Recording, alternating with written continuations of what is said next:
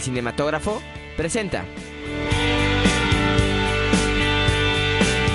El 14 de febrero no solo se celebró el Día del Amor y la Amistad, ni la ceremonia multitudinaria del Papa en Ecatepec, sino que además el Royal Opera House se vistió de gala para celebrar la edición número 69 de los premios BAFTA.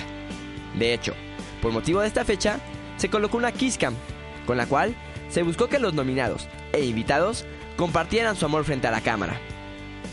A manera de homenaje, en la introducción del evento se usó la canción de Heroes del recién fallecido cantautor británico David Bowie.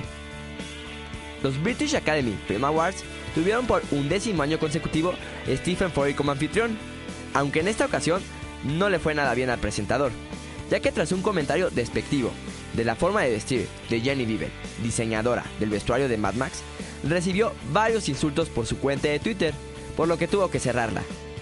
Otro que no la pasó nada bien fue Carol, película que estaba nominada a nueve premios, pero se quedó con las manos vacías.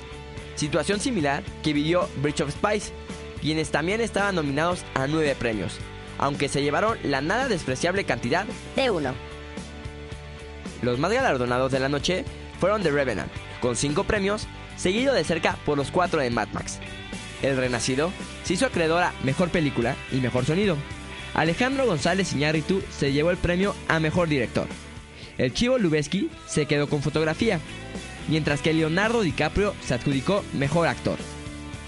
Mad Max ganó en edición, producción, maquillaje y vestuario. Brooklyn fue reconocida como la película británica destacada, mientras que Brie Larson fue reconocida como mejor actriz por su actuación en The Room.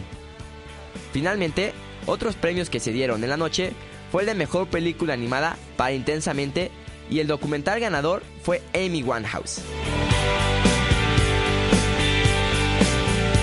Los saluda el cinematógrafo, quien les desea un excelente día.